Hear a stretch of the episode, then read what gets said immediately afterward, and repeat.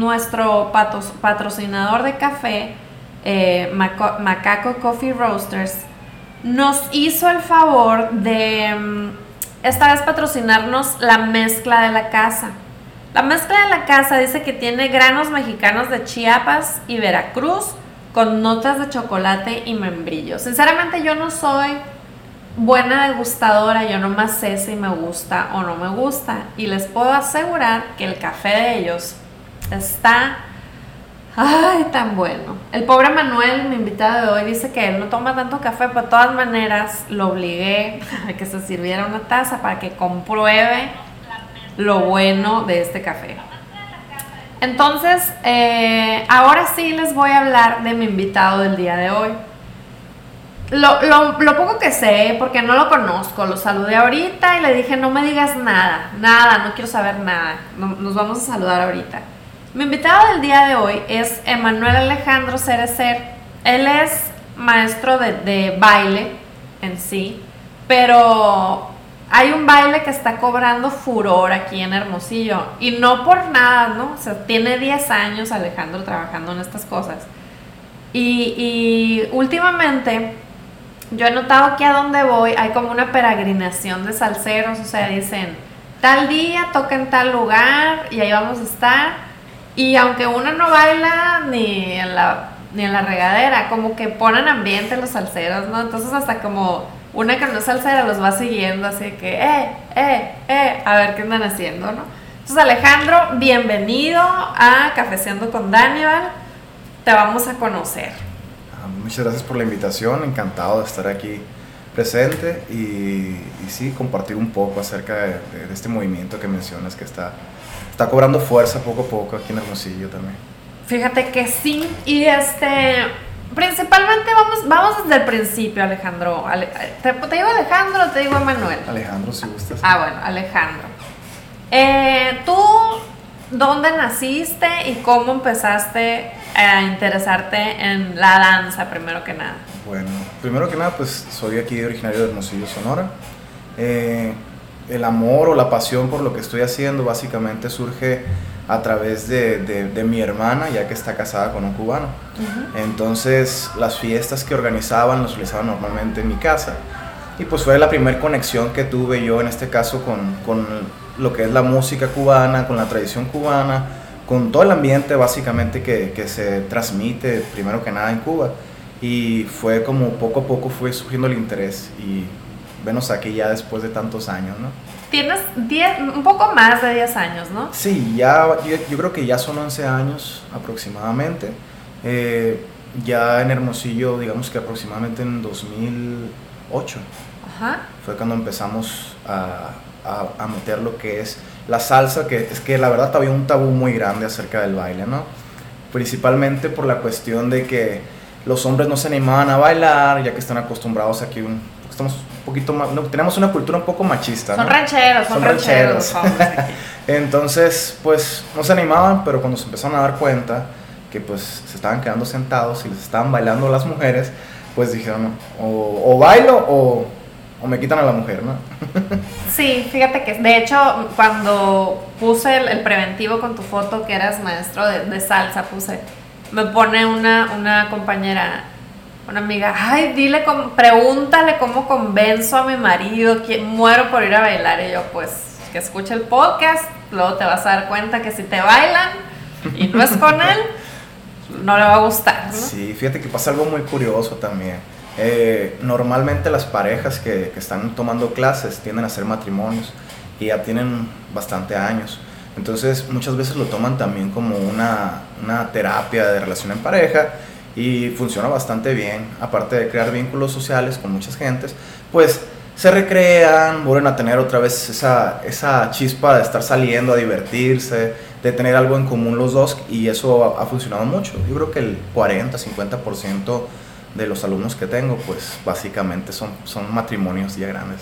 Y es que como que aprender algo nuevo, eh, y en este caso es bailar, siempre como que la gente sale de sus casas porque tiene ganas o de conocer gente nueva o de aprender a hacer algo o de salir de la rutina. Generalmente, y en este caso, cuando es salsa, pues como que es la gozadera, pues, ¿no? Así. Sí, hay historias muy impactantes también. Ya entrando en confianza con respecto a esto, eh, hay muchas personas que han sufrido cosas muy fuertes en su vida y precisamente los psicólogos les han recomendado tomar una actividad recreativa y, o social en este caso. Y hay casos que te sorprenderían. O sea, yo creo que el 80% de los alumnos que tengo están por un motivo específico, más allá de aprender a bailar. O sea, están como, lo toman como una terapia, ¿no? Entonces, eso va mucho de la mano con respecto a nuestro eslogan, que es salsa no es solo bailar, salsa es vida. Ajá. ¿Quieres aprender a vivir? Claro. A Alma Latina. De hecho, aquí ya dice Luz María Castro Duarte, encantada de pertenecer a Alma Latina, un gran maestro, gracias Alejandro Cerecer, eres lo máximo.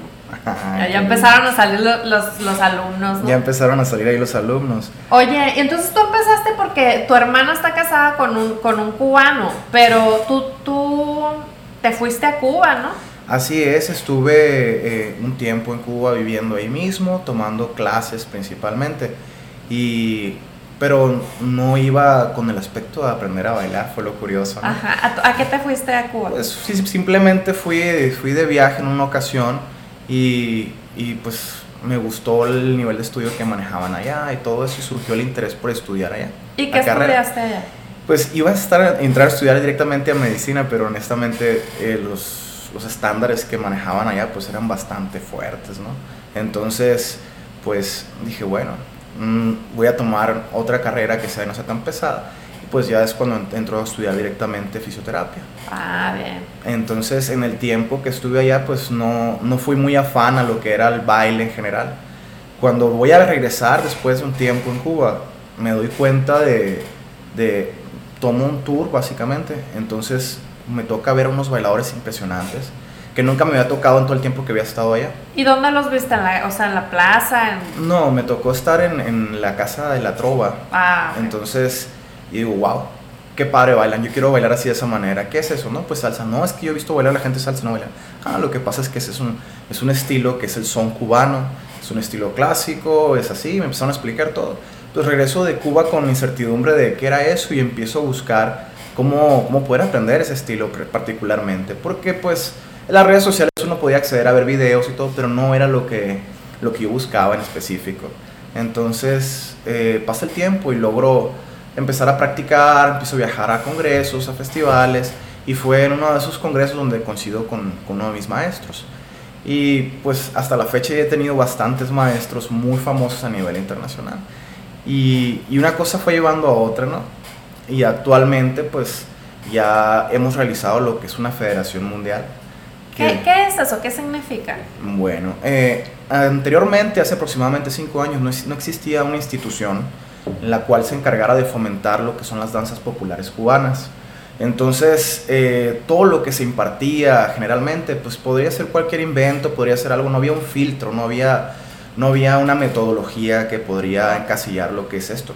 Entonces, eh, decidimos crear el primer organismo eh, que, se tra- que, es- que, con- que pusiera en conjunto a todos los, los bailadores internacionalmente y formamos lo que es la Federación Mundial de Formación de Casino y Bailes Populares Cubanos. Pero cuando dices casino, ¿qué significa? Ah, muy bien. Sí, Ok. yo creo que para todos casino suena como Yo dije centro las de apuestas, ¿no? Sí. No, el casino es lo que conoce la gente como salsa cubana. Ah, ok. Eh, surge en Cuba en los años 50 aproximadamente. Era la época en donde Estados Unidos estaba apoderado de Cuba. Entonces, eh, en ese momento había lugares que se llamaban casinos, que eran centros deportivos, donde se juntaba la gente, en este caso de una clase social muy alta. En esos casinos, pues había deporte, había baile, había recreación, había de todo. Ahí surge lo que es la danza que conocemos actualmente como salsa cubana. En ese momento surge y su nombre fue casino. ¿Ok? Oh, ok. Entonces ya comercialmente tenemos una marca que es la salsa. Ajá. Pero honestamente en los bailes lo que estamos tratando ahorita de- con la federación es de recuperar lo que son los nombres como tal de las cosas, ¿no? Porque todo el mundo dice que la salsa cubana como música y como baile, ¿no?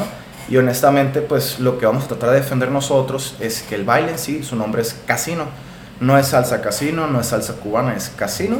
Y igual la salsa como música tampoco lo estamos en este caso eh, difundiendo. Lo que se está sonando en este caso es son cubano.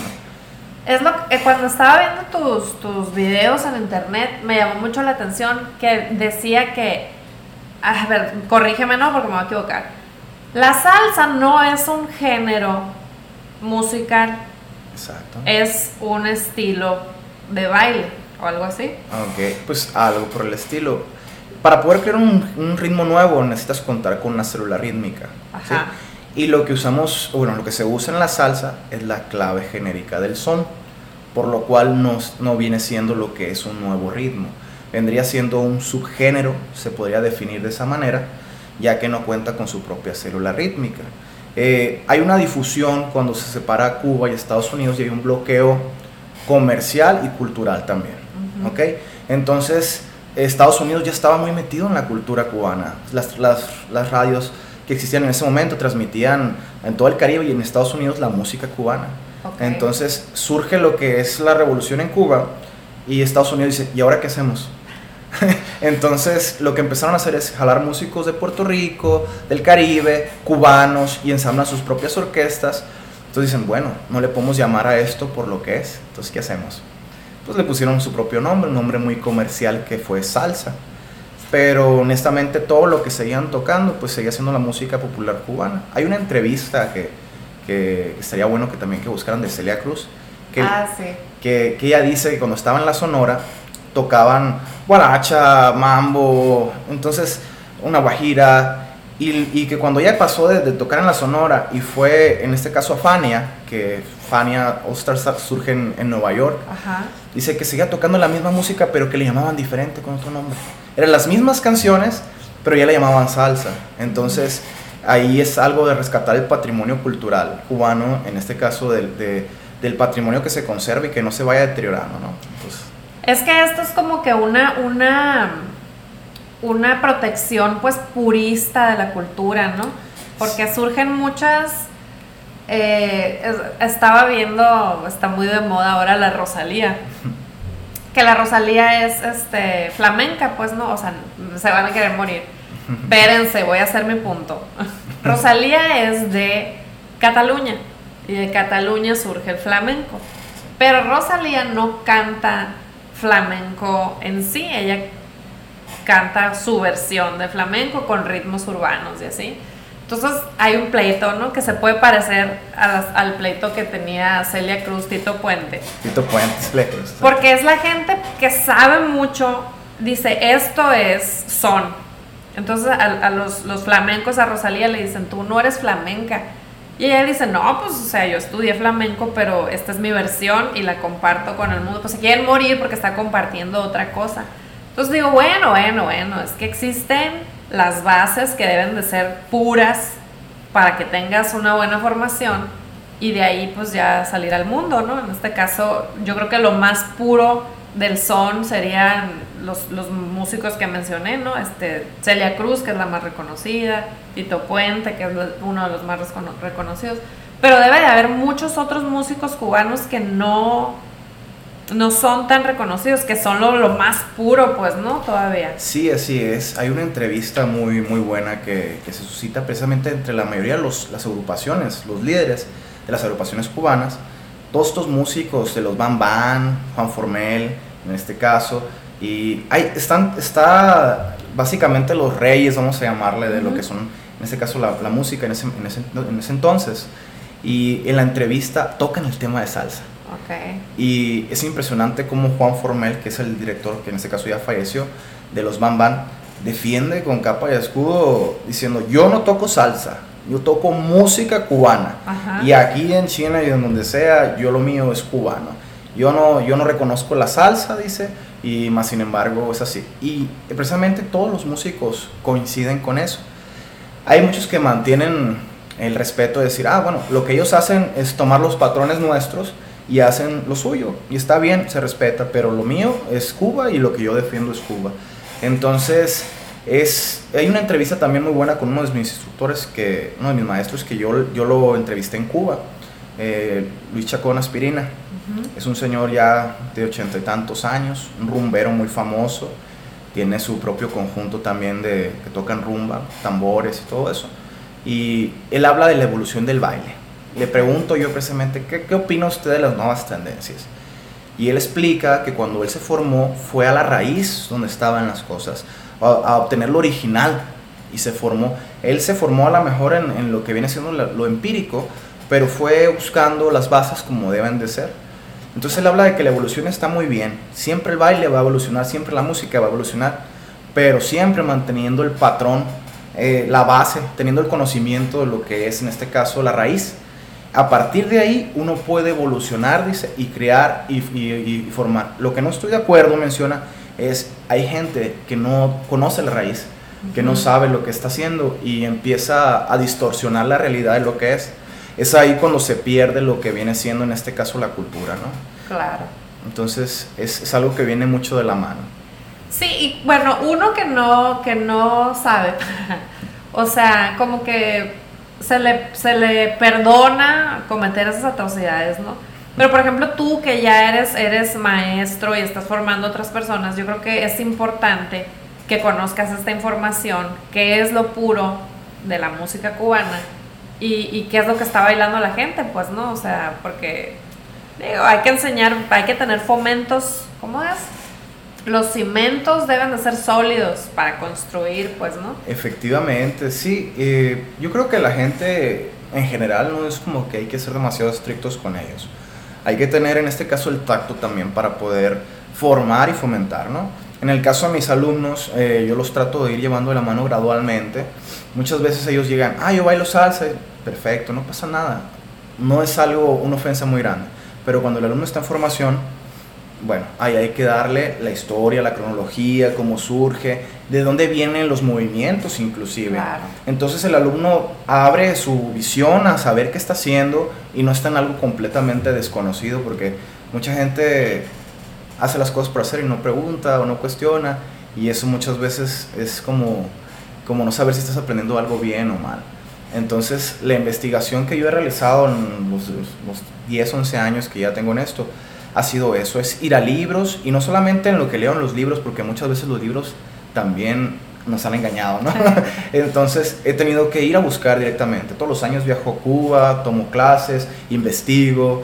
Entonces, de hecho, ahorita estoy escribiendo mi libro ya, ya falta poco para concluirlo. Habla mucho acerca de todo este contenido de cultural, musical también, habla de lo que viene siendo la evolución musical que ha habido, cronologías, habla también de, del baile en sí, lineamientos, formas de bailar en qué tiempo, o sea, es una ciencia completamente lo que está detrás. La gente muchas veces piensa salsa como algo divertido o, y hasta ahí nomás, ¿no? Pero si te pones a investigar atrás que hay, es como la ciencia del deporte. O sea, hay mucho que estudiar. De hecho, en, en, en lo que vienen siendo mis clases, yo incorporo mucho lo que es la fisioterapia. Busco lo que vienen siendo posturas para los alumnos, corrijo posturas, busco que los movimientos eh, se utilicen las articulaciones para no crear lesiones. Entonces, toda esta parte científica se termina fusionando y da una evolución en lo que viene siendo el baile. ¿no? Claro, pues tus cimientos es lo que te digo, tus, eh, tu formación, lo que vas a ir construyendo es ofreces tu versión al mundo, ¿no? En, este caso, fisioterapia también. Además, aquí en, en, Hermosillo, o no sé si en todo Sonora, pero principalmente en Hermosillo, hay una comunidad cubana muy grande y, y la mayoría son este, líderes, ¿no? En su, en su ramo, porque por ejemplo, hablando de fisioterapia, a mí me tocó ir a la clínica de Luis Cepeda, cubano, ¿no? Mi amigo mío. Entonces yo, yo doy una de mis pláticas de que cuando yo estaba buscando fisioterapia, no fue nada fácil para mí encontrar a alguien que me ayudara. En cambio, llegó Luis Cepeda a mi casa, a ver, vamos a levantarte, mi vida, y me, sentó en, en, o sea, yo estaba muy grave me sienta en un sillón y me dice, bueno, pues yo te puedo dar terapia aquí, pero yo quiero que te vean los muchachos. yo, los muchachos, claro que me van a ver los muchachos, y que qué muchachos, ¿no? y este, no, y aparte es como que, como que la personalidad del cubano es, es así, es sabrosa ya, ¿no? Sí. Entonces, por ejemplo, mi hermano jugó waterpolo y lo entrenó y lo escogió Marcherta. Ah, este, entonces, y luego también me tocó conocer a a un neurocirujano que se llama Matutes Favelo. Mi cuñado. ah, bueno. Entonces, este, como te digo, los cubanos que yo he conocido aquí, además también me entrenó básquetbol un, un cubano, pero no, no, no entrené mucho tiempo con él, entonces disculpa, no me acuerdo tu nombre. Caso es que los cubanos que yo conozco aquí, Hermosillo, son líderes, pues, ¿no? Sí. Entonces tú, como, como no cubano, nacido en Cuba, yo creo que tienes que tener esa doble eh, intención de respetar la cultura y de conocerla, ¿no? Este, Es, es- es muy curioso lo que mencionas. Cuando yo empiezo a practicar, yo comencé a aprender directamente con un cubano, eh, aquí localmente. Y pues después yo continúo desarrollándome y todo esto. Y llega un momento en que yo digo, wow, tengo muy buen nivel, me considero muy bueno. Y es cuando topo con uno de, de- de mis maestros. Y, oh sorpresa, me llevé cuando me dijo que todo lo que hacía estaba O sea, mal. bonitamente sería mal, ¿no? Entonces era algo no muy bueno, no muy agradable. Entonces yo me, yo me molesto y le pregunto, ¿por qué? Amablemente, yo creo que vi que estaba escribiendo y tardó aproximadamente una hora en responderme. Y yo me quedé con la incertidumbre. Después Me de la hora, contestar así, ¿no? me manda un mensaje, una Biblia así, extensa, segundo por segundo, de todos mis errores. No, Entonces, bueno. entonces para mí fue así como que un choque y, y empezar a, a- a leer parte por parte y comparar. Cuando caigo en la realidad de lo que es, pues me molestó bastante porque había invertido dos años eh, extenuantemente practicando todo de todos los días, de lunes a domingo, y seis horas diarias. ¿Para qué? Para darme cuenta que, que lo que hacía yo no era lo correcto. Y, en dos, y a los dos años, tú dices, dos años es muchísimo tiempo. Pero ahora volteando para atrás, dos años, Ya no es nada. o sea, no... Pero fue muy curioso porque esta, esta, esto que sucedió me marcó completamente para decir, ¿sabes qué? Esto no puede seguir pasando. Así como esta persona, pueden haber muchas otras personas que van brincando en academias y todo esto y les enseñan algo que no es. Entonces la gente se divierte, se recrea y está, está genial. Pero lo, lo más, sería más todavía fantástico si se pudieran hacer las dos cosas. Recrear a la gente y mostrarle la verdad, porque de cierta manera yo me imagino que si tú vas a un lugar y te dicen, te vamos a enseñar a hablar inglés, Ah, ¿ok? claro. Y tú dices, ah, ya hablo inglés. Y al momento de que tú vas a un viaje y intentas comunicarte, te das cuenta que, que no puedes. ¿Cuál sería tu reacción?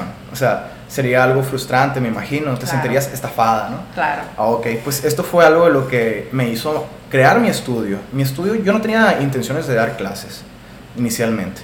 Mi estudio lo formé precisamente por esto, porque yo no quería que se siguiera difundiendo mal lo que era, en este caso, el baile.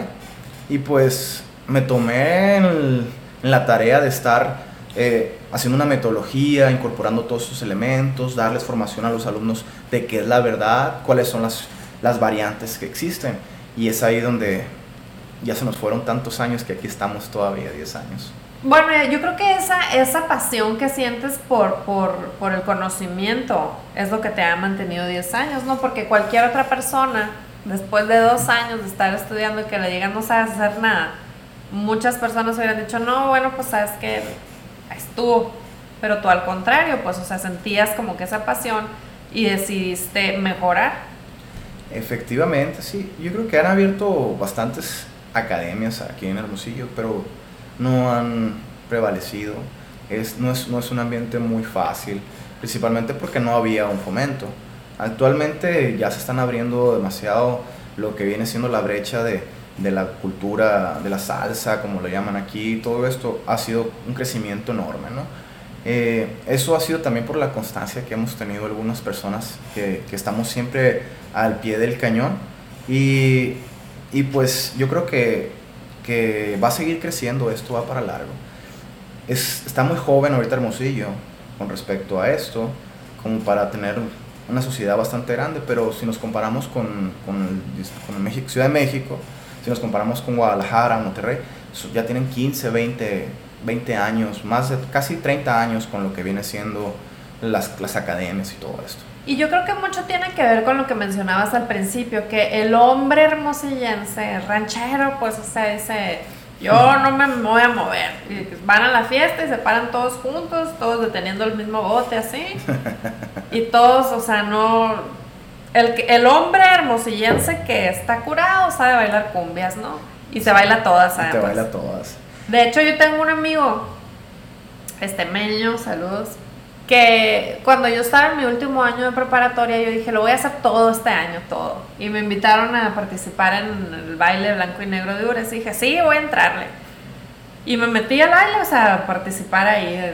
En eso de las, ¿cómo se llaman? Las, no me acuerdo cómo le dicen a las que participan ahí. Por el caso es que le dije, Meño, hasta estaba de novio con una amiga mía y le digo, oye, este, ¿me lo prestas? Porque necesito chambelán. Y él, me dijo, claro que te lo presto. Y el meño se bailó a todas mis tías, se bailó a todas mis primas, me bailó a mí. Y yo lo invité, le dije, meño, es que necesito a alguien que sepa bailar para porque yo, yo soy dura como tabla, ¿no? Y el meño, dale pues. Entonces me bailó a mí, a todas mis amigas, a todas mis tías, ¿no? Entonces el meño es así como que de ese hombre hermosillense que no... No se queda sentado. No se queda sentado, al contrario, las baila todas. Y, es el peligro que corren los hombres que no van a las clases de, baile, ¿no? Se les va a bailar a alguien a sus mujeres. De hecho, sí, ¿eh? eh te sorprenderías. Eh, hay, muchos, hay muchas situaciones que también se van presentando. De hecho, hasta en la misma academia muchas, muchas veces va la mujer porque el hombre no la quiere acompañar. Ah, pues yo voy a ir si tú lo quieres ir. Claro, pues Y tú sabes, ahí te la echas, ¿no? Entonces, entran a las clases y que empiezan a salir ellas los fines de semana y se quedan así como que muchos, y este está agarrando libertad, ya no vas a ir a tus clases, no, eso voy a seguir yendo. Pues no tarda mucho tiempo, yo creo que a las 3, 4 semanas aparece el marido en clase. Claro. Entonces dice, bueno, pues es que se tienen que acostumbrar, yo creo que es un proceso también. Eh, muchos no se sienten con la motivación de ir a aprender porque sienten que van a ser quizás un poco toscos, que les da vergüenza. Exactamente, pero yo creo que, que simplemente con aprovechando la publicidad, ¿no? Claro, ahí está la cámara. Ahí está la cámara. Con entrar a nuestra, nuestra, página, en Alma Latina Dance Studio, eh, empiezan a ver los videos y se dan cuenta que la mayoría de las personas que están ahí, eh, pues hay de todo. Hay jóvenes, tenemos un, un niño prodigio ahí que tiene 15 años, entre los 14 años, 15 años. Él básicamente pues estaba un poco retraído socialmente y se lo recomendaron por, por terapia, la mamá acude con él, lo lleva. Actualmente quisiera que vieras el talento que tiene este joven. Está de maestro teniendo 15 años. Fíjate, o sea, qué desperdicio si, si por miedo no hubiera hecho eso. Entonces es ahí donde entra lo que, el bullying que hacen en la escuela y le empiezan a, a tildar de, de, que, ay, que eso es para gays, ay, que eso está así. Y él no se preocupó y él está ahí actualmente. Ahorita ya anda de novio, se desenvolvió, o sea, es, es, una persona completamente distinta. Ahorita una de las personas que también comentó ahí en, en, el, en el, video, su hijo también está ahí, tiene 16 años, 17 acaba de cumplir, Karim. Y, y, también, o sea, es un, se desenvuelven completamente, tanto que estuvo hace poco en una obra de teatro y incorporó lo que viene siendo el baile a los, a los compañeros. Tenemos gente que tiene, mm, en este caso, Parkinson, ah, tomando clases. Tenemos unas, una, un alumno también con escoliosis. Eh, tenemos otro que tiene, en este caso, eh, esclerosis, dije, ¿verdad? Escoliosis. Escoliosis. Esclerosis, ah, Esclerosis. Y tenemos gente muy adulta. Y todos los que están ahí precisamente tuvieron ese, ese pensamiento de que a lo mejor yo no voy a aprender, a lo mejor no es para mí. Pero al ver que es un sistema muy cómodo, al ver que toda la gente está aprendiendo, pues básicamente fueron a parar ahí, ¿no? Entonces, actualmente están todos muy contentos y practicando y bailando y, y hay, hay, demasiados convivios sociales también. Es muy buena recreación. Es lo que te decía, es que por ejemplo, yo supongo, cuando tú ves a alguien bailar, que baila bien, que baila lo que sea, pero que baila bien, es como que te intimidan porque dices, uy, no, o sea, y luego te hacen carrillas, ¿no? De que, eh, la tabla, la tabla. Entonces, pero cuando ya estás aprendiendo, que ves que te sale el baile, o sea, no necesitas pensarlo mucho, ya hasta lo estás gozando. Y si te sale mal, bueno, ¿qué tiene? O sea, no pasa, del solo no pasa, ¿no? Por ejemplo, aquí la Lore dice que se aviente unos pasitos. La Lore nos llevó en una de las peregrinaciones donde íbamos siguiendo a los salseros porque dice, necesito, necesito ver cómo está el nivel, ¿no? Y llegamos y era que se apropian del piso, ¿no? A ver, o sea, y la gente que no es del grupo se mete con ellos, o sea, gozan junto con ellos, pero luego empiezan a dar unos pasos que tú, a ver, ¿Qué fue eso? Y luego agarran a la, a la mujer, el maroma, ¿no? así, o sea, es se ve como lo están gozando, pues, pero también se ve que hay niveles. Entonces, este, ¿tú qué le dirías a esa gente, al marido, por ejemplo, de que ve que no, si yo no voy a poder a mi vieja a veces levantarla, ¿tú qué le dirías a él? Bueno, yo, yo lo que les diría principalmente es que no hay de qué preocuparse, ¿no? Todo empieza por una base y obviamente eh, tu nivel de desarrollo, de crecimiento, llamémosle acrobacia, llamémosle lo que sea, eh, va a depender de ti, ¿sí? O sea, hay gente que entra solamente por diversión, recreación y desea nada más moverse tranquilamente. Pero también nosotros fomentamos un poquito el, el quitar ese, ese miedo. No, no hacemos cosas que pongan en riesgo, en este caso, a, las, a, nuestros alumnos, pero sí los tratamos de hacer ver que pueden hacer cosas que no se imaginan. Claro. Entonces, ha sido el caso de gente tan impresionante. Tenemos, tuvimos un equipo de, de exhibición que fue a competir a nivel nacional y uno de los, de los señores que iba con nosotros tenía más de 50 años y quisiera que lo hubieras visto bailar, o sea, giraba en el piso, se levantaba, hacía levantamientos, todo. Entonces yo creo que eh, nuestro, nuestro limitante básicamente es nuestra propia mente. Mm, mm, si vemos que las personas cuando llegan tienen lesiones o algo, no hay de qué preocuparse porque nosotros amoldamos la clase a las personas que tenemos. Entonces tenemos un grupo, vamos a mandar un saludo ahí también a, a Gustavo Quevedo. él, él, siempre que hacemos un, un, paso, por más difícil que sea, está súper fácil, dice. Entonces, y, y sí, ahí están pegándose un tiro con el paso, pero, pero al final lo dominan y saben que lo que va a hacer que sigan creciendo es su mente. Tomar las cosas con una actitud positiva, no cerrarte, no limitarte.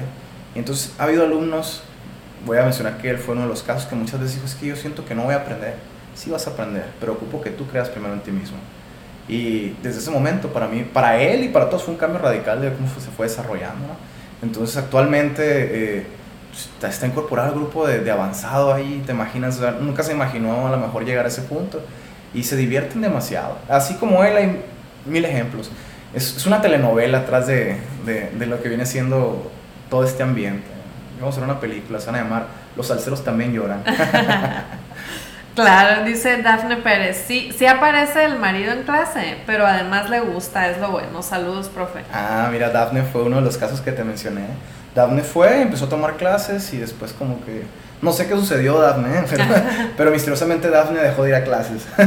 Entonces, decía, se quedó encantada. Ella quería volver, no, no, no sabíamos qué sucedía. Y dice, bueno, vamos a regresar los sábados y mi marido me acompaña. Y el marido llegó y pues bueno, aquí estamos, vamos a ver qué pasa pues actualmente precisamente Daphne y, y, su marido son de los mejores alumnos que tenemos los sábados y están encantadísimos y ahorita los ves y están felices practicando. Yo creo que me voy a atrever a decir que el marido le gusta más que a Daphne ahora el baile. Uh, Daphne, ¿estás oyendo eso? y salió muy bueno también para bailar. Entonces, yo creo que ahí es donde recae básicamente tener una mente abierta, eh, tomar nuevos retos y demostrarte a ti mismo que todo lo puedes superar, ¿no? Así como como una experiencia, como una etapa, ¿no? Y es algo que nosotros tratamos de hacer, brindarle a la gente no solamente una clase, no solamente un lugar de recreación, sino un lugar de superación personal. Entonces, yo creo que en la vida muchas veces nos topamos también con esos miedos, nos topamos también con, con esas trabas que tenemos, decir, ay, no lo voy a poder hacer, es imposible para mí, pero yo creo que todos están dar el primer paso. Oye, eh, Alejandro, a ver, y la salsa, o sea, tiene pasos, ¿no? O sea, con nombre y todo. Pero es como, ¿cómo, ¿cómo armas una canción? ¿O cómo sabes qué paso sigue? ¿O, o ahí cómo se dice coreografía? ¿Cómo, ¿Cómo le haces? Ah, muy bien. Hay una metodología que tiene una cantidad de estructuras. Estructuras me refiero a desplazamientos. Ajá. Vamos a llamarlos los, los pies. Estos desplazamientos se van agrupando en, en secuencias que se llaman figuras. Ajá. Entonces, por ejemplo, el nivel principiante tiene 17 figuras. Tú dices, wow, son muchas, pero no.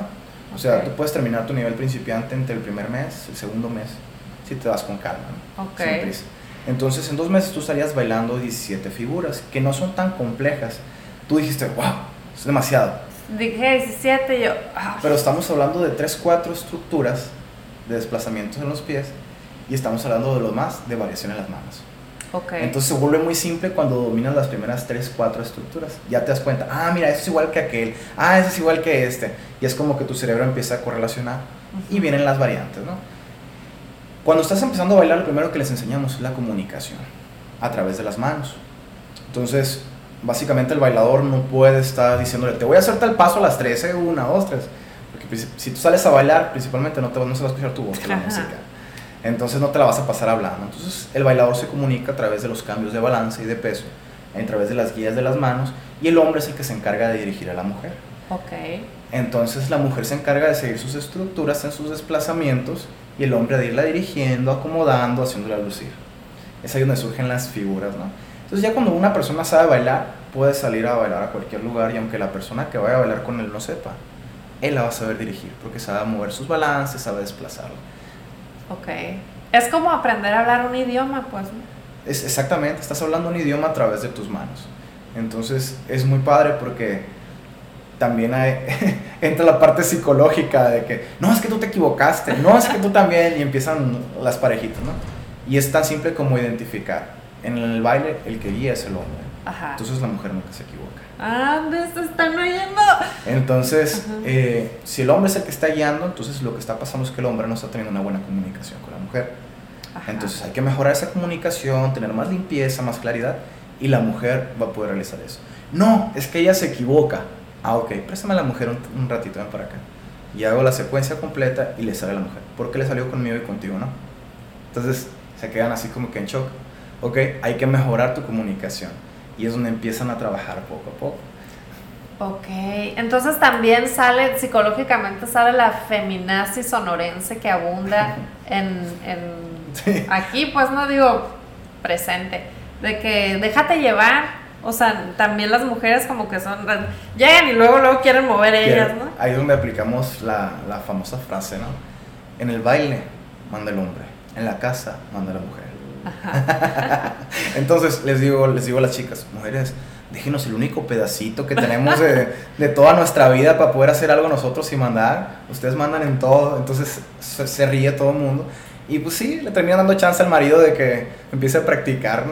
Pero sí, sí tratamos de, de, fomentar eso. No, no es un baile machista, no, no, no es algo así. Al contrario, o sea, se trata de confianza. De que el hombre, de que la mujer cuando acepta bailar con el hombre, eh, el hombre se está comprometiendo a cuidarla, a dirigirla, a que no reciba ningún golpe. que lo busca. Que lo busca, exactamente, o sea, hacerla feliz, básicamente. Muchas veces veo gente bailando y no le importa, la, la jalan, la venta para acá, la mujer sale toda dolorida del brazo, eh, o sea, pasan muchas cosas y nunca pusieron atención en la mujer. En cambio, eh, algo que trato de fomentar yo mucho es, utilicen su cuello, caballeros, volteen al lado opuesto antes de que vayan a dirigir a la mujer, por si está una pareja aquí, no la vayan a tirar para que la golpeen. Y ya lo llevan. ya les digo de broma, pues si te cae mal, si la puedes tirar para allá. Entonces, ya es algo que también tratamos de, de estarles enseñando, cuidar a la pareja. Muchas veces la mujer puede hacer un giro sola, hay que cuidarla porque no vaya a tropezar. Muchas veces estás en un lugar donde hay mucha gente, pueden haber golpes, hay que proteger. Entonces, entonces todo eso viene de la mano, ¿no? Claro. Dice Daphne ya admitió que efectivamente le gusta más a su marido que a ella. y luego dice Sandra Ruiz, este, no hay mejor maestro que alejándose de ser los Entonces, ahí viene lo paradójico de que, de que es raro que el hombre no quiera aprender a bailar. Sí, ahí es donde el único pedazo donde la mujer le va a decir, órale, tú mandas mi rey. O sea, aquí es donde tú debes ser el líder. Y es, no es nada más en salsa, ¿no? Es en todos los bailes. Así es. Eh, bueno, también tenemos en, lo que viene siendo Lady Styling, que viene siendo en este caso donde las chicas hacen sus coreografías, ah, bueno, en este caso incorporando movimientos de manos, todo esto, solas, ¿no? Entonces, ahí le llamamos, tenemos un team que son las leonas de la salsa, ¿no? Entonces, también tienen su parte de demostrar, de, de empoderamiento, ¿no? Pero sí, normalmente las dinámicas en parejas, pues tienden a ser, en este caso, la guía del hombre y la respuesta de la mujer la mujer también tiene que ser muy buena para seguir al caballero y el hombre tiene que ser muy bueno para dirigir. Yo creo que es parte de los dos.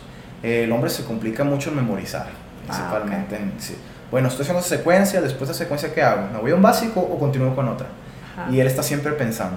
Y la mujer siempre está pensando en sus estilos, que si voy a sacar la mano para acá, la cadera, un cabeceo, y ya van evolucionando. Está muy interesante esto. Pero este, de hecho, se acaba de unir aquí la que te digo que dile, dile que cómo convenzo al marido. Ya dijeron cómo. Te voy a decir qué tienes que hacer para convencer al marido. Tienes que empezar a ir a clases tú y después el marido cae solo. Eso es lo que hay que hacer.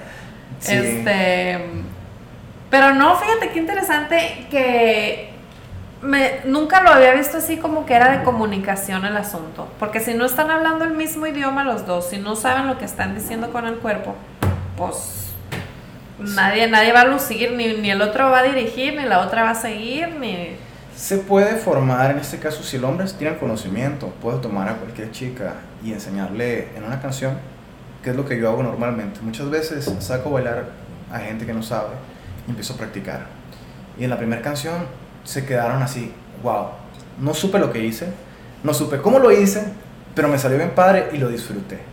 Entonces, es muy simple, yo estuve manipulando balances, contrapesos, dirigiendo las guías, entonces para la mujer es muy divertido y quiero más, dicen, entonces ya la segunda canción empiezo a trabajar otra vez. Le das la tarjetita. Le doy la tarjetita, ¿no? Entonces es el mejor marketing ahí. Pero ya en el caso de invertir los papeles, ahí sí entra mucho bullying porque hay hombres que sacan a bailar a las chicas y las chicas saben bailar.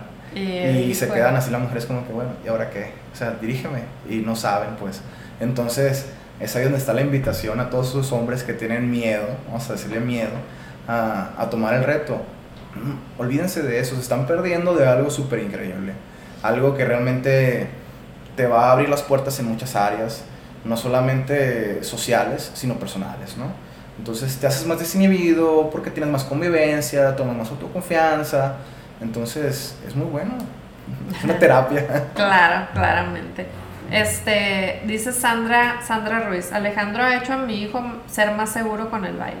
Sandra Ruiz, dije Alejandra. Sandra, Sandra, Sandra es la mamá del niño de 15 años. Ah, que ya está. Ya adolescente, ¿no? Ya, ya joven. Y sí, ha cambiado su personalidad, todo ha cambiado completamente ese, ese joven. No te digo que ahora es maestro, eh, está dando clases a principiantes, está madurando demasiado, entonces es muy bueno. Y a pesar de que, de que ha cambiado mucho, es muy bueno para bailar. Tengo muy altas expectativas para ese joven. Y es que tan joven, el mundo se puede comer, ¿no? Sí, sí, sí, o sea, él se ha vuelto un gran talento local y próximamente va a ser muy reconocido. Lo, pienso llevar a competir, a competir. Pues hay mucho éxito. Oye, Alejandro, y, y, te ha tocado a ti, bueno, o antes, ¿no? Cuando no tenías, tenías menos tiempo bailando, ¿te ha tocado sacar a cubanas así? Porque se me figura que las cubanas no, no necesitan, ya nacen con, con eso, ¿no? Pero te ha tocado sacar a cubanas que te digan, ah, o sea, sí bailas, ¿no? Fíjate, me tocó una, una situación que fue así contraria, ¿no? Me tocó sacar a bailar cuando iba empezando a bailar unas cubanas y como que no les gustaba mucho bailar conmigo. Entonces yo decía, bueno, ¿por qué eso? Yo me consideraba muy bueno. Eh, cuando me doy cuenta de que he aprendido mal y corrijo todo esto, a los años me toca volver a sacar a bailarlas y quedan impresionadas. Ah, ok. Pero también como que les da un poco de miedo decir, no, es que yo no bailo como tú. Entonces digo, tranquila, vamos a bailar a lo que nosotros dos podamos hacer. No tienes que darte miedo porque de repente me ven volando así en un salto, y de repente en un levantamiento y creen que voy a hacer lo mismo. No, no en este caso, muchas veces se tiende a hacer eso por diversión, porque la pareja está a tu nivel y es como que un reto seguir creciendo y ir hacia arriba, siempre buscando más. Pero no significa que vaya a tener que bailar igual con todas, ¿no? Si voy a bailar con una principiante, pues voy a bailar con los pasos bases. Y sí, me ha tocado bailar con bastante cubanas y, y, este, y sí he tenido bastante buena química en respecto al baile. Yo creo que se sienten muy a gusto conmigo, me lo han dicho, o sea, qué padre bailas. Y incluso las cubanas y los cubanos me han dicho, tú bailas mejor que los cubanos, ¿no? Entonces, lamentablemente es algo que muchas veces sucede porque en Cuba el baile es empírico. Entonces tú aprendes a bailar como aquí aprendes a bailar la banda, con, con, la prima, con la mamá, con, con, la amiga. Entonces no es como que te dan una, una técnica. Entonces te hace entender cómo puedes, con un jaloncito, con un empujón. Y muchas veces eso pues no es muy agradable para quienes bailan contigo. Fíjate, qué curioso que, que, mencionas mucho lo de los jalones. Ya ves que en Estados Unidos todo, todo lo hacen negocio, ¿no? Sí. Y estaba viendo yo una competencia de bailando con las estrellas. algo así estaba viendo yo que era una competencia de baile, pero de, de profesionales, pues. No eran artistas, no eran actores, sino eran bailarines. Entonces, creo que Jennifer López, que hijo de su madre baila como diosa, este, le dice a la muchacha, le dijo, tu compañero te está lastimando, le dijo. yo, y la otra ni cuenta se había dado, ¿no? Yo creo que necesitas cambiar de compañero porque este que tienes aquí, este, es cuestión de tiempo para que te lastime. Y el compañero así como que, ¿eh? ¿Qué pasó? O sea, si yo no le he hecho nada. Entonces ya con el tiempo se pusieron a analizar el baile y se dieron cuenta de, de que sí era cierto. O sea, le estaba haciendo unos jaloncitos que no eran necesarios y sí cambió de compañero. Qué fuerte. Qué fuerte, ¿no? No, ahí lo correcto hubiera sido ayudarle a él, ¿no? Es como, bueno, ya no sirves, bye. No. Eh, sí es cierto lo que menciona. Muchas veces tú puedes estar bailando. Por ejemplo, aquí en Hermosillo lo que sucede mucho es que viene gente de Ciudad de México, de otras partes, ¿no? Y bailan lo que conocemos como la cumbia chilanga, que le mencionan aquí en Hermosillo. ¿no? Entonces ellos tienen un movimiento de tirón. Ajá. Entonces todas las chicas empiezan a bailar con ellos y se divierten, no hay nada malo, ¿no? Pero de repente empiezan con un dolor en el hombro y dicen, ay, me está lastimando, o amanecen al día siguiente doloridas y no saben por qué. Entonces tiene mucho que ver con eso que estás mencionando. A lo mejor en el momento tú no te das cuenta, pero cuando es muy recurrente esto ya empiezan a haber lesiones. Eh, y es algo que se da mucho aquí. Y aparte de eso afecta mucho lo que es el balance, el equilibrio. Entonces cuando entran a una formación académica hay que corregir demasiadas cosas. Tenemos alumnos que, que, que son de Ciudad de México y que han entrado a aprender correctamente y han batallado mucho para quitar ese. Ujú. Lo que yo he notado que en lo que he visto esto de la peregrinación salsera que te digo, es que nomás le hace, o sea, ni siquiera la toca, o sea, le, le- es para allá. Pero, o sea, yo digo, se me hace muy maravilloso ver cómo nomás, o sea, con, con el aire le va diciendo para allá y para acá. Lo- digo, los que bailan muy bien, ¿no? Los que ya saben. Sí, es como cuando vas abrazado a tu novia o algo. Tú no necesitas irle empujando, ¿no? Simplemente pones tu mano, cierras tu articulación y desplazas tu balance. Entonces ella entiende inmediatamente cómo va a caminar. Lo mismo pasa en el baile. Es algo tan sutil que no ocupas, no ocupas empujar realmente. O sea, todo lo vas a hacer con tu propio peso. Oye, ¿y a ti no te pasó nunca de que, de que te, o sea, terminaste tendido en, la, en el escenario, o sea, que te hayas equivocado y pff, una catástrofe, así? me sucedió algo muy particular, fíjate, en un, en un levantamiento. Quedé aproximadamente un año eh, varado completamente. No podía estar en una silla de ruedas, no podía estar en cama. Fue una experiencia súper fea para mí, ¿no? Principalmente por la pasión que yo tenía. Ajá. Entonces, eh, sí fue algo muy fuerte, me golpeó emocionalmente demasiado, pero fue un aprendizaje para mí. Yo, Ajá. tenía, yo tengo mis instructores que tengo en mis, en mis estudios y gracias a ellos, eh, mandando un saludo a Iram y a Fátima, Saludos. Sixto y Pedrito también, se quedaron con la academia de ellos Ajá. en el tiempo que yo estuve convaleciente. Y fue muy duro para mí salir de eso. Pero también surge como un aprendizaje, ¿no? Eh, yo, tenía, yo tuve un problema en mi columna, no le di la atención que debía y pues tenía un festival encima. Me Ok. aventé todo el festival. Al terminar el festival, con tu y cargazo, yo no sé qué pasó ese día, yo creo que fue la adrenalina, fue Dios, no sé. Ajá. Dije, quiero terminar este festival como sea. Y en todo el festival no sentí nada. Se acaba el festival y empecé con un dolor como si tuviera, te gustó una daga encajada en la columna. Y directo al hospital. Y ahí fue donde empezó todo muy crónico, el dolor no se me calmaba con nada, tomaba medicamentos. Pues te mencionaba que mi cuñado es neurocirujano, el doctor sí. Matutes. Saludos, Eh, doctor. Doctor. Entonces, él me dijo, ¿sabes qué? Tienes algo muy delicado aquí, estás de riesgo. eh, te vamos a mandar a hacer un bloqueo familiar con radiofrecuencia, vamos a ver cómo reaccionas y ya no vas a poder hacer ninguna actividad así. Y yo, cuando me dijo eso fue como que un baldazo de agua fría, dije, ya no voy a volver a bailar. Ajá. Y me empecé a preguntar, ¿y qué voy a hacer? No puedo estar en una oficina sentado, Ajá. no puedo estar de pie en ningún lugar, no puedo estar, o sea, más que, que mi incapacidad era el dolor, tener un dolor tan constante que no me dejaba hacer nada. Entonces estuve a punto hasta de tirar la toalla, así decir, sabes que ya no puedo más. Ajá. Pero afortunadamente, gracias a Dios, salí adelante, empecé a rehabilitarme, empecé a hacer todo y no veía la luz al final del camino, ¿no? Pero yo dije, no me voy a rendir y voy a ser muy terco, dije, y salí adelante. Y actualmente pues ya ando bailando otra vez, haciendo levantamientos y de todo, pero ahora con, con Precauciones, precauciones, exactamente. También yo cuidándome un poco más. Entonces, sí, sí fue una experiencia bastante fuerte. Ahorita que hablas de eso de, de los escenarios, bastante fuerte. Y, pero, ¿qué fue una inflamación por, por abuso o no? nunca? Básicamente deshidraté un disco completamente de un lado, me produjo una escoliosis. Ok. Al mismo tiempo que pasó esto, se oprimieron un montón de nervios muy, pero muy delicadamente, al punto de que podía quedar ahí mismo. Entonces me causó una ciatalgia. eh, ¿Qué es eso? Ciática. Ah, ok. Una ciatalgia y, y tenía una inflamación muy grande en la ciatalgia. Tenía demasiado dolor en toda la pierna izquierda. Estaba en una posición pues, con escoliosis completamente de lado, no me podía enderezar completamente. No podía estar sentado, no podía estar acostado, no podía estar parado, no podía hacer nada. Y el dolor constante. Entonces no hallaba qué hacer, era demasiado el dolor. Y, y ya, hasta que llegó un punto en que mis piernas se debilitaron completamente, ya no podía casi ponerme de pie. O sea, fue todo así como que un golpe que no me esperé jamás. Y un año estuviste Un año estuve así convaleciente. convaleciente. ¿Y cuánto, hace cuánto tiempo de esto?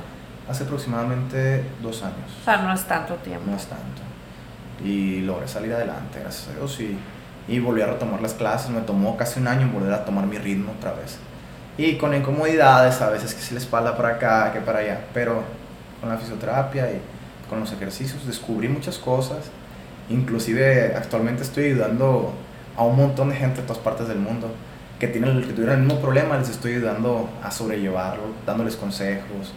Sí, pues lo de cómo le hiciste, qué hiciste. Todo el mundo ¿no? me ha preguntado cómo lo hiciste. Entonces, cuando estaba rehabilitando, estaba en el gimnasio y había varias personas igual que yo, impresionante, que iban a la alberca a rehabilitarse. Y yo les decía, ¿cómo estás? Así, haz esto y esto, esto, yo te voy a ayudar. Ajá. Y se recuperaron. Entonces, Ajá. Mucha gente ha estado haciendo lo mismo y ha estado funcionando. Es que sí, esa sí es la rehabilitación, no te digo. Sí, pero sí fue, fue una etapa así muy, muy fuerte para mí. O sea, te puedo decir que hubo un cambio muy drástico en todo lo que, lo que hacía y lo que hago actualmente en base a eso. Y es que es como un riesgo de trabajo, ¿no? Pues porque tu cuerpo es tu instrumento, literal. Entonces, este, si traes un uñero te duele. O sea, ahora imagínate algo más serio, pues. Sí, fue una, fue una lesión que me hice entrenando en el gimnasio. Estaba haciendo funcionales, saltando y estaba dialogando con, con mi instructor y caí mal. No entendía, o sea, él me estaba hablando del despegue, yo estaba hablando del aterrizaje y caí con los talones. Sentí un dolor en la columna medio extraño Ajá. y yo quise seguir entrenando porque en aquel entonces estaba agarrando un muy buen físico, la vanidad a todo lo que da, ¿no? Claro. Entonces dije, no. Y, y ese mismo dolor me lo fui llevando y lo fui ignorando, lo fui ignorando, lo fui ignorando. Llegó el festival, rematé con levantamientos, rematé con, con barridas, con todo. Entonces, ¿qué pasó? Termina el festival y ahí está tu resultado de no haberte cuidado. Órale. De no hacer caso, pues sí. sí fue muy, muy fuerte. Entonces, pues es una experiencia que, que, que quedó ahí, pero me ha servido mucho para alumnos que han llegado también y que les he estado ayudando también, teniendo, entendiendo un poquito su situación. ¿no? Y es que muchas veces eh, los doctores, en mi caso los neurólogos, este, son de que no, pues este, ya, estás mal, vete a tu casa, muérete ya. Y tú, no, pues espérate, o sea, no tengo ganas de morirme. No, sí, no hay nada que hacer. En- y en cambio los rehabilitadores tienen otra actitud, ¿no? O sea, Sí, es que tu cuerpo tiene la capacidad de, Ajá, de autosanarse. exactamente. Entonces, hay que estimularlo, hay que, hay que darle en este caso su actividad. y- El correcto estímulo, sobre todo. Sí, a tener una buena estimulación y, y te puedes dar cuenta que hay muchas cosas que tú dices, bueno, hasta aquí nada más se puede, ¿no? Es que se va a poder hasta donde tú puedas y si no se puede ahorita, en uno, dos, tres años se va a poder. Entonces siempre hay que mantener una mente positiva. A veces es difícil porque es muy fácil decirlo desde afuera. Sí, Sí, no. cualquiera puede dar su opinión y decir, ah, es que nomás agarra fuerzas y sigue y vas a ver. No, o sea, hay que estar en el lugar para entenderlo. Entonces, yo siempre he sido una persona muy perseverante, por no decir terco. Entonces, yo digo que si no hubiera tenido esa actitud, yo esa forma de ser, yo seguiría todavía, o no seguiría, quién sabe. O sea, fue tanto el dolor que yo no lo aguantaba ya. Entonces, fue más mi terquedad de, voy a salir de aquí, ¿cómo? No sé, pero voy a salir de aquí. Y busqué, como no te puedes imaginar, quiroprácticos, alfabióticos, imanes, todas las terapias hasta alternativas, ¿no? Si te decían que te tomaras la leche de una gata viuda en luna azul, eso así es. Eso así, exactamente. Dice aquí Maricross Mi. Cuando me preguntan qué tomo para ser feliz, yo les digo, tomo clases de salsa. Ja. Saludos a mi director, a mis alumnos y compañeros. Además de salsa, también impartimos clases de bachata, cha cha cha, merengue, etcétera. Saludos a Daniela y Alejandro. Saludos, Maricross. Es, instructora, supongo. Sí, es una de las maestras que está, que está actualmente ahí también. Es mi mano derecha, básicamente.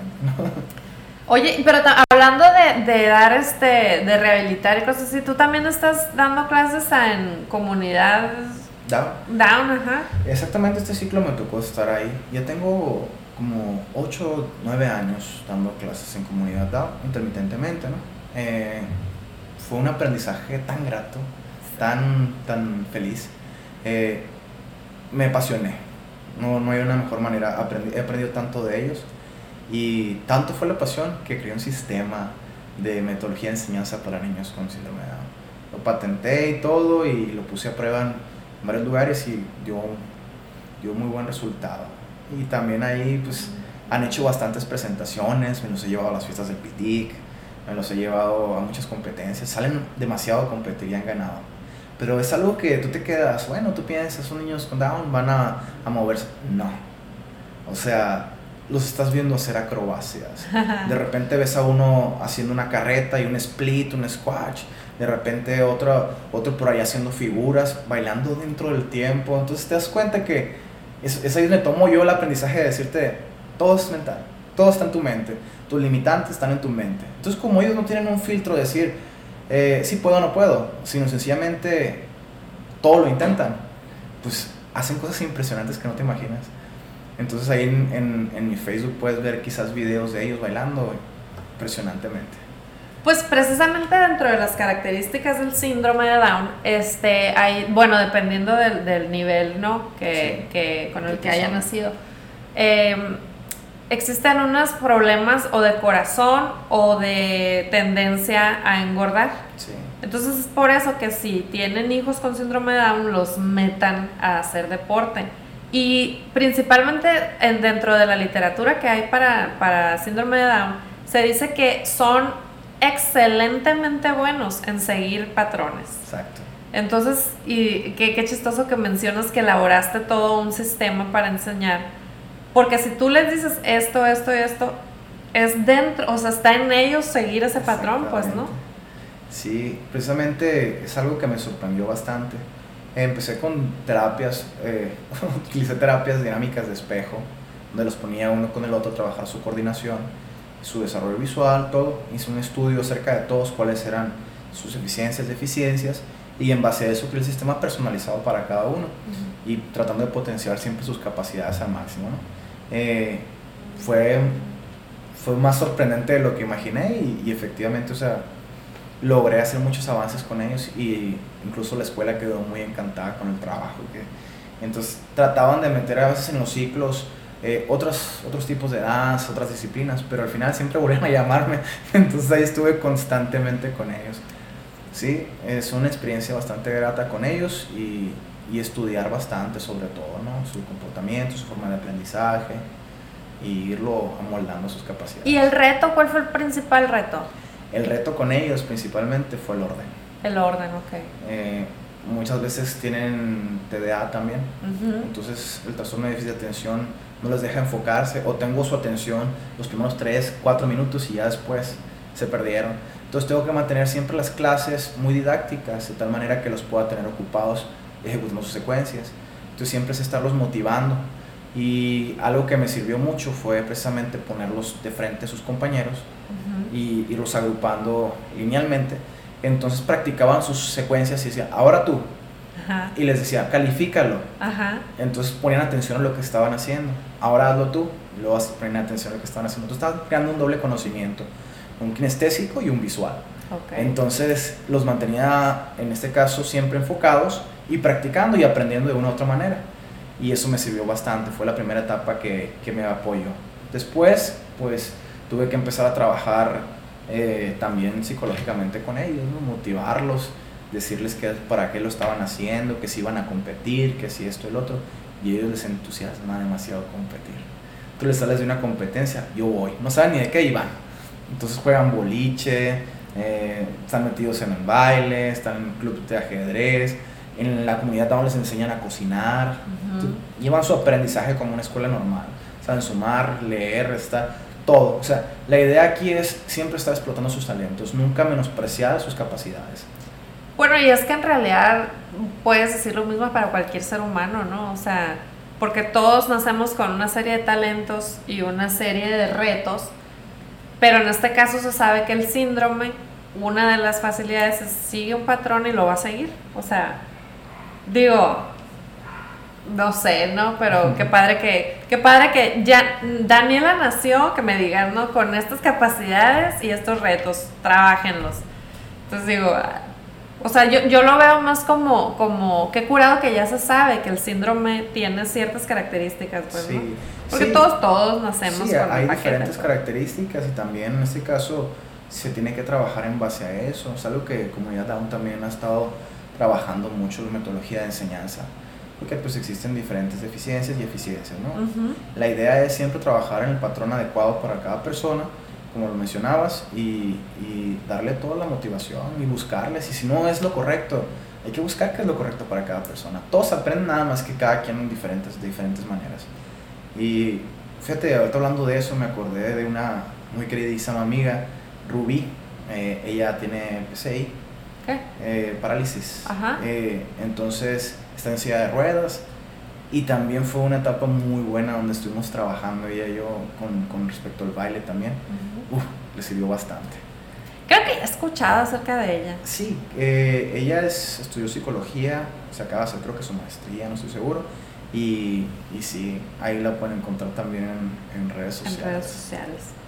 Oye, este uno, uno de los retos principales del síndrome de Down no es el carácter, o sea, que tiene un carácter muy fuerte.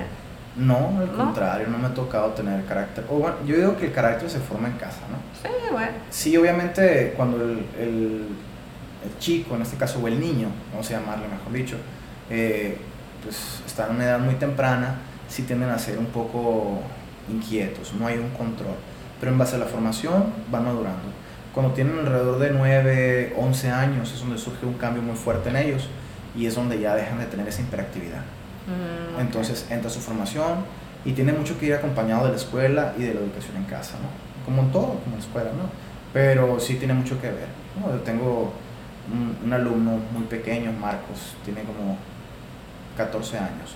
Desde los 11 años toma clases conmigo, era de los mejores una cosita chiquitita y, bien puesto. Sí, maestro, y muy educado. Es hijo de un, doctor y una enfermera. Entonces, ¿cómo tiene que ver eh, la educación en casa y la de la escuela?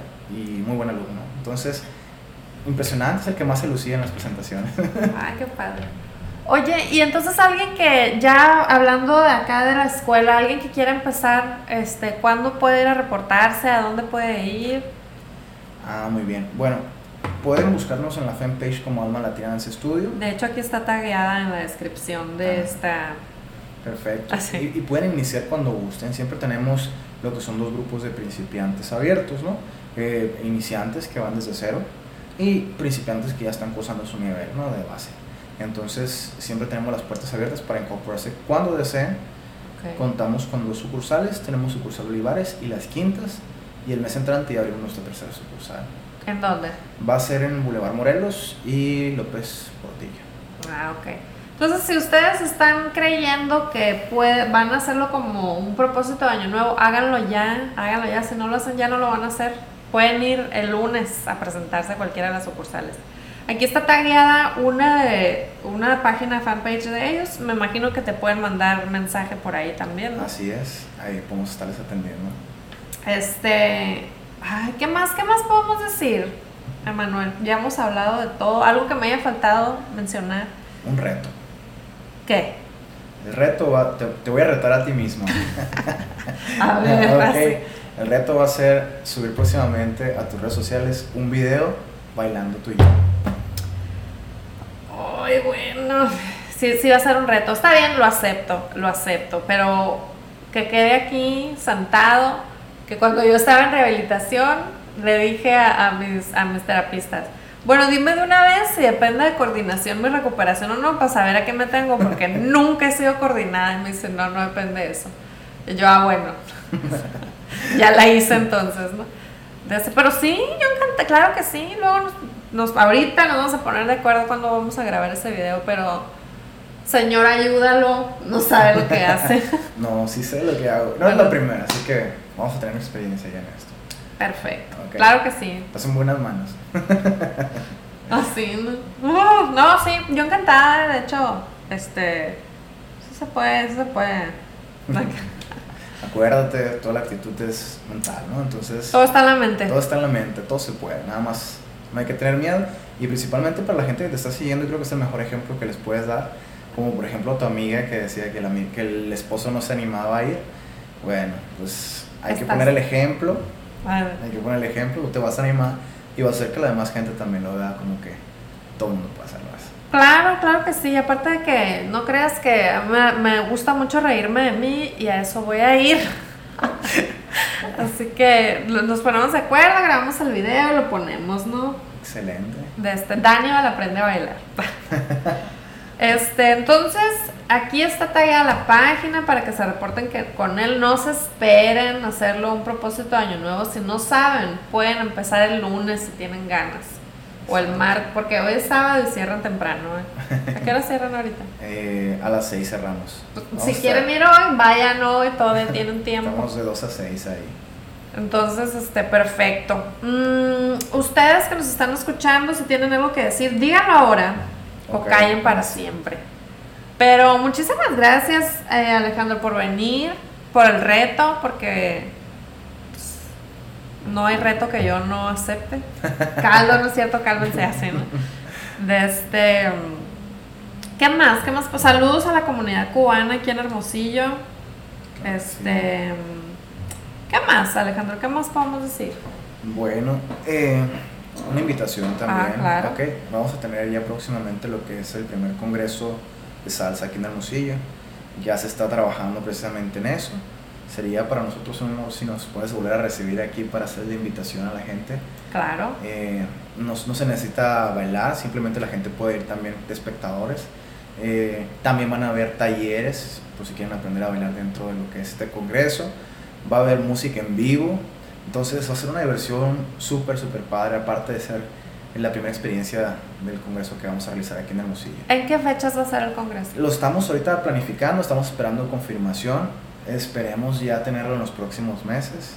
Eh, ya ahorita ya se está trabajando en eso. A nivel institución, en este caso en la academia, ya están trabajando los, los competidores. Vamos a, ahorita es la primera vez, es el exclusivo ahorita. Ajá. Vamos a invitar a todos los del ambiente salsero también para que se vayan preparando para lo que es el congreso. Les vamos a hacer llegar esta semana el flyer con la información para si gustan ir inscribiéndose y todo para va a estar muy bueno. Esto va a ser un- una, una etapa, un peldaño más que escalar para poder seguir avanzando. Perfecto, pues qué emoción, qué bueno. Eh, muchas felicidades porque em, con tus escuelas estás formando una comunidad de, de personas que no nada más este, quieren bailar, sino que conocen gente nueva, incluso hasta recobran la, la salud en el matrimonio o en el noviazgo, ¿no? Entonces, eh, muchas felicidades por eso, porque crear comunidades es algo difícil, pero pues ya tienes 10 años intentándolo y yo creo que ya, puro pa'lante. Sí, esperemos otros 10 años más a ver a dónde, a dónde llegamos. Vamos a ver. Bueno, pues entonces eh, te dejo ir. Muchísimas gracias por venir a, a platicar conmigo. Y este, mm, ya no me dejaba, hoy sí me dijeron, ay Maricruz ya me está diciendo, vamos Daniela, tú puedes. Bueno, sí. Eh, Frankie Díaz dice, festivales en puerta, representando a Alma Latina. Festivales. Eh, bueno, ahorita todavía tenemos un evento el próximo mes, los días primero. Aún no podemos hablar mucho al respecto. Sí hay Frankie, pero tranquilo, Pero tranquilo. tranquila. Y tenemos lo que es el congreso que te acabo de mencionar, que ya también próximamente está en puerta. Y nuestro equipo siempre va a ir a, va a, ir a representarnos internacionalmente ya, ahora en enero. Vamos a estar en Guadalajara en Rueda Fest. A ver, Oh. Esperemos traernos un lugar de allá, a ver qué tal. Ya se está formando nuestro grupo de exhibición. Aquí Maricross dice, aprovechan la promoción en sucursal Olivares. ¿Cuál es la promoción? Oh, sí tenemos una promoción, de hecho se acaba mañana. Están oyendo, es, es hoy la cosa. Tenemos un 2 por 1 Ujú. para todas las parejas, sucursal Olivares. Tenemos dos horarios, de 7 a 8.30 y de 8.30 a 10. Entonces, para más información busquen nuestra página. Créanme, eh, se va a acabar la promoción. 2 por 1 ¿qué más quieren? Ahí está, aprovechen las parejas. Dulce, ¿estás oyendo? Así, ¿no? Este, bueno, ahora sí, creo que ya no tienen nada más que preguntarme por aquí. Ya tenemos una hora y media. Wow. Aquí hable que hable, se nos fue volando. Pero, pues ya ves, cuando uno la pasa bien, pues, cuando uno se divierte, ni le sabe. Pero bueno, entonces, muchísimas gracias. Y te tengo que dejar ir. Entonces, a todos los que estuvieron eh, aquí sintonizando, muchas gracias también. El próximo sábado ya saben que vamos a estar. Y esperen ese video de que aprendo a bailar o no. No, se va a aprender. Este, muchas gracias, Alejandro. No, gracias a ti por la invitación. Muy contento y encantado de estar aquí. Luego vuelves para lo del congreso. Claro que sí, aquí vamos a andar. Ándale, pues. Ahí nos vemos. Hasta luego. Adiós. Ah.